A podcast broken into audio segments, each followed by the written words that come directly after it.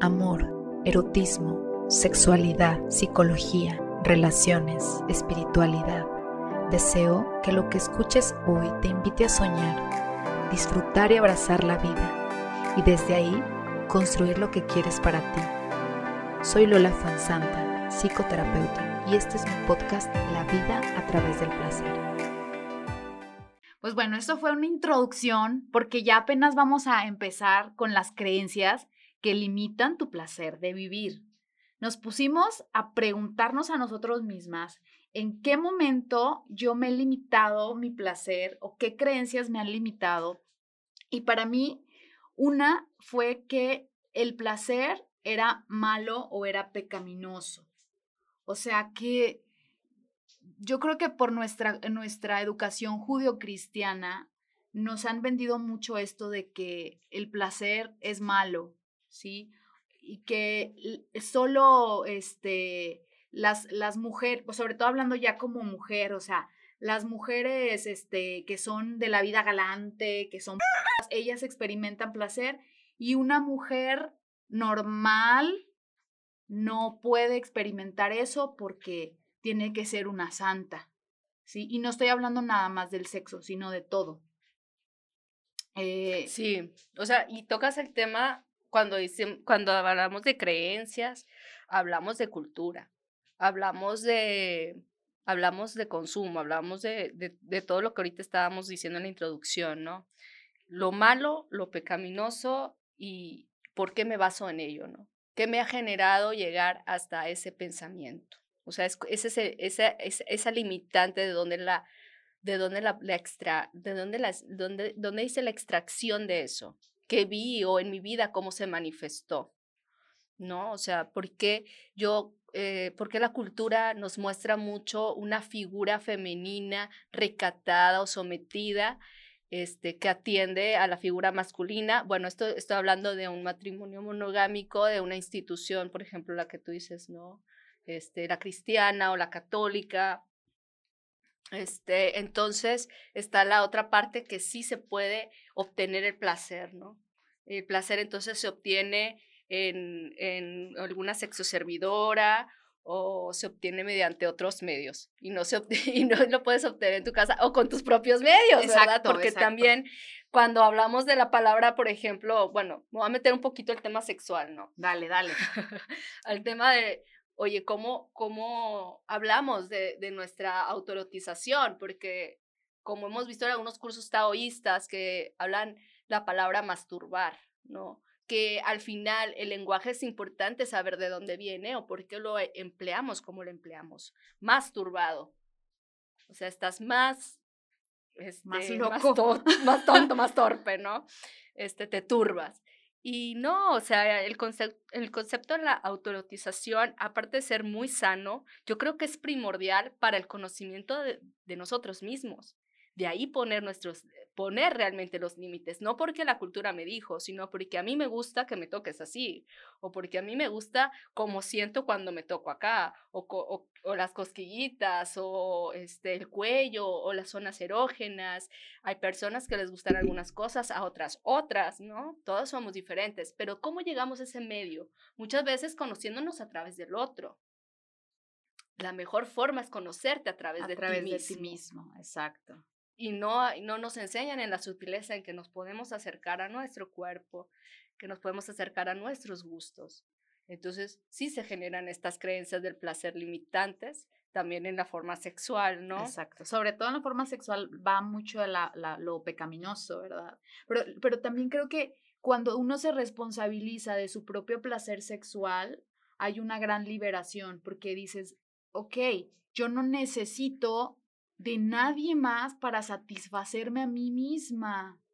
No necesito de un hombre, no necesito de nadie porque yo tengo todo dentro de mí para sentir la conexión divina, porque acuérdense en los en otros episodios en el podcast de Tali Chacón hablamos de la sexualidad taoísta y al final lo que se, se, busca es una conexión contigo mismo y una conexión espiritual a través de la sexualidad. Eso es como que el fin del, del, tema taoísta en la, en la parte sexual. Ahora, otra de las creencias que limitan tu placer también es el miedo al que dirán. No sé si a ustedes les ha pasado que ven a alguien y dicen, mira, mira, ese anda bien feliz por ahí, algo traerá, ¿qué andará haciendo? ¿Por qué tiene la carita tan feliz? Sí, como si... Y, algunas mujeres cuando van por su placer lo hacen, pero lo hacen escondidas, porque no quieren que su familia o que sus amigos se enteren que ellas andan en busca de su placer, ¿verdad? Entonces lo mantienes como muy, muy bajo perfil por miedo a que te juzguen. Entonces, cuando a lo mejor tú ya dices, bueno, me vale, no sé, por, me imagino mm, alguien que, este, que se divorcia, ¿sí? Porque ya no puede más y se divorcia y, y dice, pues es que este hombre no me hace feliz, ¿sí? O no, bueno, nadie te puede hacer feliz, pero no estoy a gusto en este matrimonio, ¿sí? Entonces, la creencia es, friégate, quédate ahí, aguántate, esa es la creencia de las abuelas, ¿sí? Y cuando una mujer dice, me vale, me voy a divorciar, y a los hijos, eh, me, me encanta que, que una mujer tome una decisión de este tipo, porque a los hijos les está mandando un mensaje muy importante, en el que si estás en una situación en la que no estás a gusto, no tienes por qué aguantarte. ¿Sí? Y además, además que, que puedes eh, ir a, a buscar otra cosa y moverte a otra cosa y que ser adulto no es amolarte y aguantarte.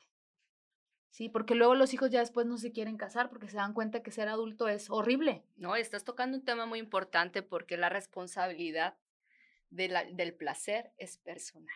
O sea, esto no es de porque este, la, eh, si yo ya me casé, ya me quedo aquí, ¿no? Como es el tema que estás tocando ahorita. No, o sea, hacerme responsable de que si yo no estoy a gusto en esta relación o no estoy a gusto en el matrimonio que elegí, me hago responsable de que ahora sí voy a hacerme cargo de esto y termino lo que ya no funciona, ¿no?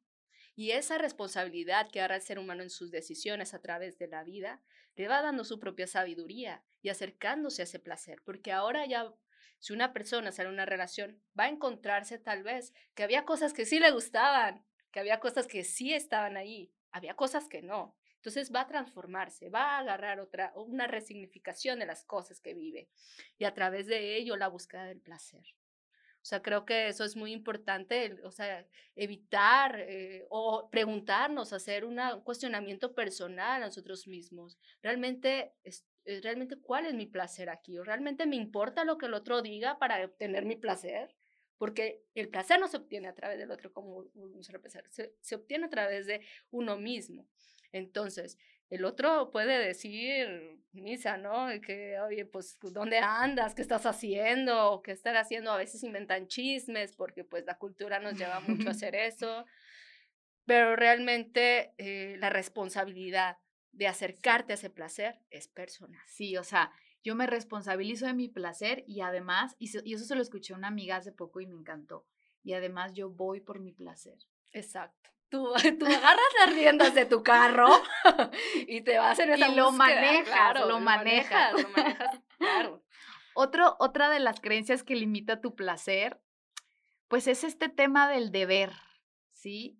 O sea, pues eres adulto, tienes que conseguir un trabajo, tienes que cumplir con tus responsabilidades, pagar impuestos, eh, y al final como que vas dejando atrás las cosas que te apasionaban, a lo mejor sí si tú querías, mm, hay una canción que explica perfectamente esto que les voy a decir. no sé si han escuchado la de, la de, se llama Luis, dice, em, su nombre artístico es Luis, ¿no? No. Me da la gente. Bueno, a mí me daba, yo lloraba con esa canción porque me movía algo, porque dice que este señor Luis, que siempre quiso ser cantante o algo así, eh, y que en el tráfico, entre la luz eh, verde y roja, él imaginaba lo que podía ser.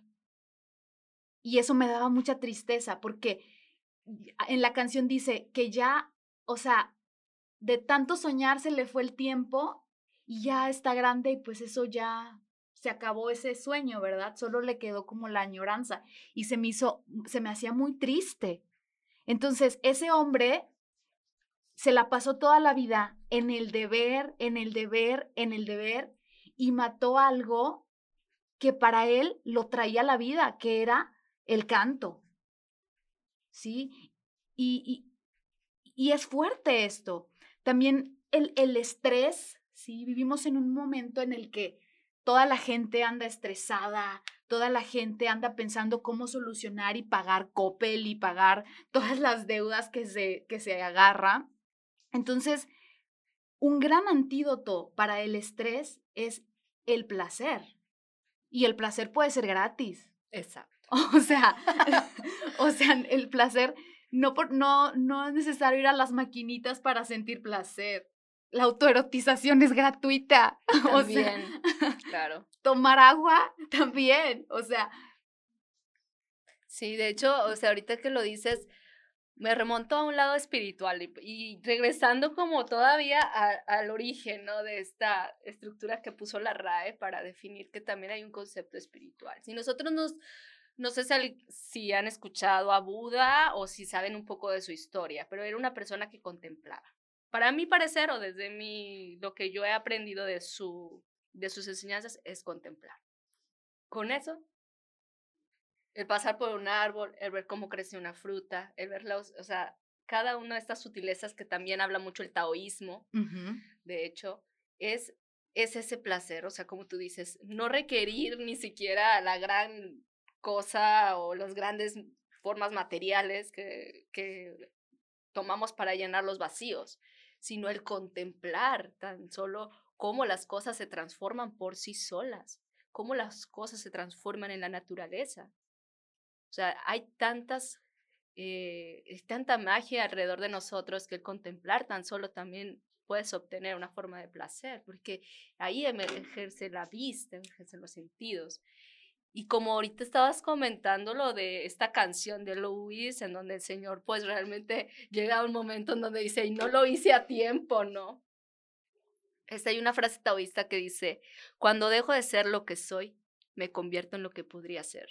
Entonces, como retomar el, bueno, ¿qué soy? ¿Cómo me he construido aquí? Pero ¿qué quiero convertirme? O sea, ¿cómo quiero yo obtener, por ejemplo, estos estas, estas, eh, beneficios de la vida? Esta nutrición que para mí es importante. Ya no quedarme como en la, en la misma estructura, sino poder valorarme, autoconocerme y llegar ahora sí a convertirme en otra persona. Porque mucho también la cultura es, ¿cómo que cambió? O sea, ¿sabes? o sea, como si no pudiéramos cambiar. Somos seres en transformación todo el tiempo. En constante evolución, exacto. Y la, y la vida y estas formas sutiles en que la naturaleza se muestra como la transformación de una mariposa nos está diciendo, tú eres parte de esto y tú también te transformas y tú también te conviertes. eso, eso lo vemos mucho también en las series, cómo los personajes van evolucionando temporada con temporada. Eh, estoy viendo la serie de Masters of Sex, que se las súper recomiendo, está en Amazon Prime.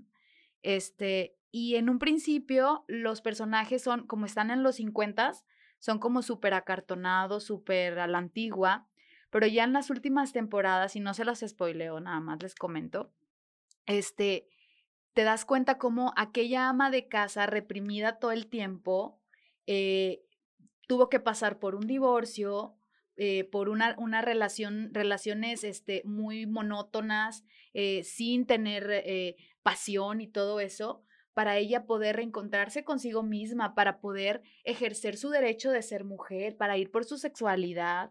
Dices, wow, o sea, se llama, se llama, Bill, se llama Livy Masters, que es la, la esposa del doctor Masters. Entonces, wow, dije, me sorprende cómo esta mujer cambió completamente este, de la primera temporada a esta última, la cuarta temporada. O sea, los seres humanos estamos en constante cambio. Igual el doctor, de ser un hombre acartonado, rígido, tuvo que cambiar para poder, eh, poder ser mejor, eh, eh, profesional. Sí, la experimentación de lo que estaba haciendo es, bueno, pues me meto en el túnel y yo también lo vivo, porque si no, ¿de qué manera puedo yo eh, llegar a tener eh, toda esta sabiduría que nos refieren, quién es Johnson y Johnson. Masters y Masters Johnson. Y Johnson. Sí. Este, que es muy buena, que la verdad, la serie yo no la he terminado, pero sí veo esta figura rígida de la mujer, el, el esposo que tampoco puede hablar de la sexualidad con ella, ¿no? No se puede ni siquiera entablar una conversación por las creencias que tenían. Y ahorita que dices que se manifiesta otra cosa al final, pues seguro, porque es un túnel a través del cual tienes que experimentarlo para vivirlo y poder hacer toda esta teoría que ellos nos compartieron y que la verdad es magnífica. Yo creo que en otro podcast podríamos hablar de más a profundidad. Exacto, sí, sí, sí. Otra de las creencias que limitan tu placer también es el diálogo interno. Me he dado mucho cuenta que cuando traemos asuntos inconclusos, este, eh, hacemos algo que nos gusta, no sé, por ejemplo, hace poquito subí un video cantando, tocando el ukulele y cantando. Entonces, dije, lo voy a subir, ¿por qué? Porque me gusta, porque puedo y porque sé y porque quiero, ¿sí? Pero claro que ese diálogo interno está siempre de, ay, qué ridícula, ay, este, ¿quién me va a ver? Ay, ¿a quién le va a interesar? a mil cosas, ¿sí? Y así como, como eso también está cuando te vas a subir a dar una clase, y me van a ver y se me ve bien la ropa y si me trabo y si, y ese diálogo interno no te permite vivir en un ciento por ciento esa experiencia que va a ser única e inigualable porque nunca la vas a volver a vivir de la misma manera. Y por estar piense y piense y piense en cómo te vas a ver o cómo te van a percibir lo demás, te estás perdiendo de algo nuevo, que eso también es placentero. Sí, el autojuicio, pues. Sí. O sea, cargamos con nuestros propios juicios y a través de ellos nos limitamos. Nos limitamos, ¿no? Yo soy una persona, me considero una persona que todavía tengo muchas vergüenzas para exhibirme, por ejemplo, en redes sociales. Incluso no tengo Facebook. no me busquen ahí. no, todavía no. Este, pero es precisamente por esto, ¿no? Por este tema de, de, de no poder llegar a romper mis prejuicios personales, ¿no? Acerca de mí misma, ¿no? Que todavía es un tema que yo estoy trabajando, que veo, este, y por eso lo expongo y lo vuelvo a decir para volverlo a retomar, ¿no? Porque es importante este, ver en dónde no es, en dónde están estos límites en el ser humano, ¿no? Cada uno tiene, tenemos los límites que que nos han llevado a esta construcción, pero también está esto, para como mariposa pues romperlo en un momento, ¿no? Llegar a poderlo ver, entonces para transformarlo, para ser alguien diferente, para poder ahora sí, oye, pues si me van a decir que dije algo mal o como tú dices, no me salió bien la canción o quizá, pues que lo digan, también está bien, porque y aparte e, esta equivocación, que si te equivocas, que si no, pues te construye. Sí, y, que, y aquí ahora sí, pues que piensen lo que quiera, porque cada quien piensa lo que tiene su derecho. Exacto. Ajá. Hace poco una persona, ¿no? De, ay, es que ya yo juzgo mucho, ¿no? Me decía, juzgo mucho. Y en ese juzgo mucho, pues todos juzgamos mucho, pero ¿tú crees que le importa al otro? O sea, ¿sabes? Porque el juicio lo carga uno, no lo carga al otro. Por más de que yo apunte a alguien más, o pueda enjuiciar a alguien más, o alguien más me pueda enjuiciar a mí, el que lo carga y el que lo vive es el que lo, lo otorga, ¿no? Y entonces es el que lo está viviendo y está en esa problemática personal. Nadie va a venir a resolverle ni a ponerle que, y ya te liberas de esto. No, este, quieres liberar de esto, pues a echarle para adelante, ¿no? A ver en dónde está esa creencia que te limita. Otra vez, volviendo a las creencias. Y es el que lo sufre, el que, el que lo siente. Lo sufre el que lo siente. Ahora, algo que, que también creo que limita tu placer de vivir eh, y sobre todo a, las, a nosotras las mujeres, que se nos ha enseñado que, que nosotros, pues por este tema del servicio hacia el hombre y estas cosas, pues nosotros postergamos muchas cosas o proyectos personales o por dárselo al, tiempo en casa o al tiempo en familia. Entonces, eh, un ejemplo muy sencillo es, no sé, a lo mejor si tú traes las ganas de hacer un viaje, pero tu pareja no puede por trabajo, no puede por este, porque no quiere, porque eso no le gusta, porque a lo mejor prefiere otra cosa. Entonces, eh, una como mujer trata de esperar lo más posible para que, para que él, para vivir esa experiencia con él, ¿sí? Y el decir, creo que estoy postergando algo que a mí me gusta, que yo quiero hacer demasiado y que, y no se vale, ¿sí? Entonces, si en verdad lo quiero hacer, lo voy a hacer, sin necesidad de buscar que alguien o, o, sea, o, mi pareja en especial vaya conmigo.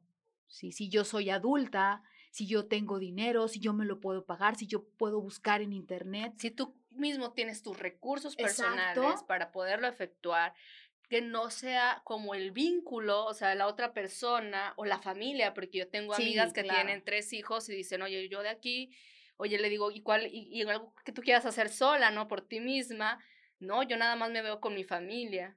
¿no? Entonces hay visiones así, ¿no? Hay visiones que solamente tienen para eso, pero los hijos se van, ¿no? Y hasta, y después llegan estas crisis porque, porque pasa mucho, ¿no? La crisis de que los hijos se van y todo, ¿y ahora qué hago? Y nunca hice esto, y yo quería ir acá.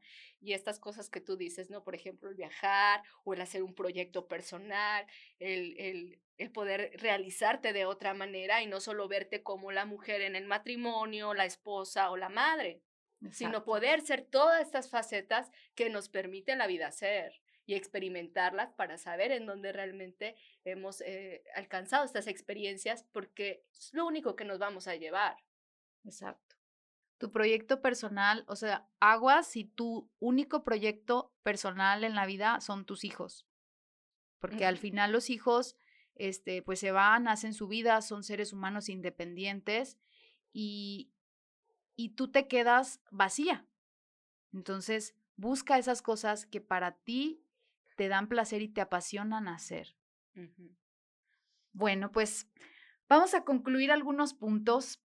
Eh, yo creo que un, un, punto importante es buscar eh, los placeres saludables, placeres que te hacen bien. Tú sabes qué es lo que te hace bien, tú sabes que juntarte con amigas, tú sabes que eh, salir a la naturaleza. Tú sabes qué cositas son para ti muy importantes, ¿sí? Eh, que eh, lo celebres y que lo repitas, porque eso te va a traer a la vida constantemente. Sí, a lo mejor sí, no importa que a lo mejor un día te pongas triste, pues es normal y natural, así somos, cíclicas. Pero tú tienes como esa fórmula para poder eh, afrontar y salir adelante de cualquier situación, sabiendo qué cosas te hacen bien. Eh, otro punto es, recuerda esas experiencias e intégralas en ti, porque van a, se van a quedar contigo hasta el final de tus días. Y eso es algo del Tao que me encantó cuando, cuando lo escuché. O sea, es uno de los tesoros, ¿no? Que todas las buenas experiencias se quedan en tu corazón para siempre y, y, siempre te va a quedar ese gran recuerdo de ese gran viaje, de esa plática, de esa persona. Y, y, es algo muy bonito experimentar. No sé si tengas algo, algún punto que agregar acerca o alguna conclusión de este tema. Pues yo creo que eh, así como consejo para mí y para todos, para mí y para los que escuchan, invito al autoconocimiento a través de los sentidos. Invito a que hagas tu lista, realmente te puedas hacer tu lista, hagas tu lista de qué me gusta escuchar, qué me gusta leer, qué me gusta oír, qué me gusta tocar, cómo me gusta que me toquen. Haz tu lista de, cómo experimentas la vida para que te des cuenta. Incluso la puedes compartir. Yo hice esa lista, se la compartí a mi pareja, ¿no? Y después de eso empecé a sentir más placer. y bueno, replanteate replantéate porque en este autoconocimiento tal vez te vas a dar cuenta que hay cosas que ya tienes que dejar atrás porque realmente ya no te nutren. Entonces, replantéate. Este, qué quieres, eh, cuál es tu placer y cómo lo vas a obtener, ¿no? O sea, cuáles van a ser las formas en que vas a, a, operar para ello. Y conviértete. Conviértete en la persona que quieras ser. Conviértete en la persona que no se enjuicia por ese, por ese cambio que puede hacer porque sí que estamos inciertos en una cultura en donde el cambio asusta. Oye, que este, él cambió y se compró ahora una moto, y ya se fue y, y ya es el drama, no, no.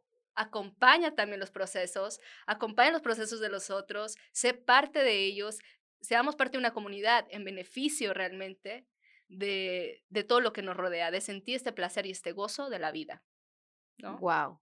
Sí, que no te pase como Luis. Si tú traes alguna inquietud en tu corazón, estamos en el mejor momento para realizarla, porque ahorita todo se vuelve viral y tú puedes subir lo que tú haces en el internet. Si te gusta este cantar rock pesado, pues pues aprende a cantar rock pesado. Si te gusta tejer, aprende a tejer. No mates todas esas cosas que salen de ti porque son únicas y genuinas. Así ¿sí?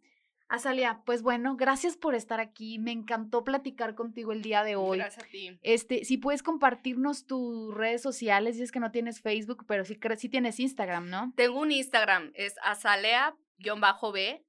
Este, es mi Instagram personal. Realmente apenas estoy trabajando en abrir una página ya para también invitarlos a, este, a que vean un poco más de contenido de lo que eh, podemos trabajar en terapia si alguna persona está interesada en terapia clínica este, estoy más enfocada ahorita al esto de autoconocimiento, a las relaciones de pareja, los vínculos que podemos eh, formar a través de la vida y pues eh, a la evolución, ¿no? Entonces cualquier persona por ahí está, ese es mi Instagram. Y por ahí también pueden hacer citas de momento. Ya después este, les estaría pasando otra página para vincularlos a algo este, más en forma, ¿no? Ya. A, a, lo, que es la psicología clínica. Azalia, ¿cómo es el Instagram? Guión bajo B. Azalea, guion bajo B. Ok. B de bueno.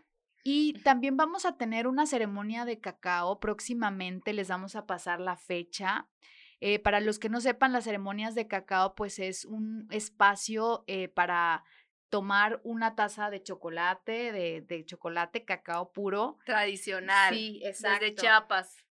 Y, este, y compartir la palabra y hablar de cualquier cosa que quieras hablar porque el cacao abre mucho el corazón. Entonces, si tú a lo mejor traes cargando ahí algunas cosas que quieres expresar, vas a poder hacerlo mediante esta ceremonia de cacao, un espacio eh, de contención, de amor y de curación. Vamos a estar ahí también cantando, haciendo unos cantitos eh, y bueno, compartiendo la palabra. La verdad, todos son bienvenidos. Eh, si hay un cupo limitado, pero pues pueden ir también acercándose aquí con Lola en sus redes sociales, ir separando algún lugar. Y se lo recomiendo mucho. Realmente es una bebida muy tradicional de esta cultura, de nuestros ancestros también, ¿no? Es una bebida que realmente abre el corazón, nos conecta con lo más sutil de nosotros mismos y con esto también se trabaja el placer. Amamos el placer. por el placer, a vivir con placer. Pues gracias a todos por escucharnos.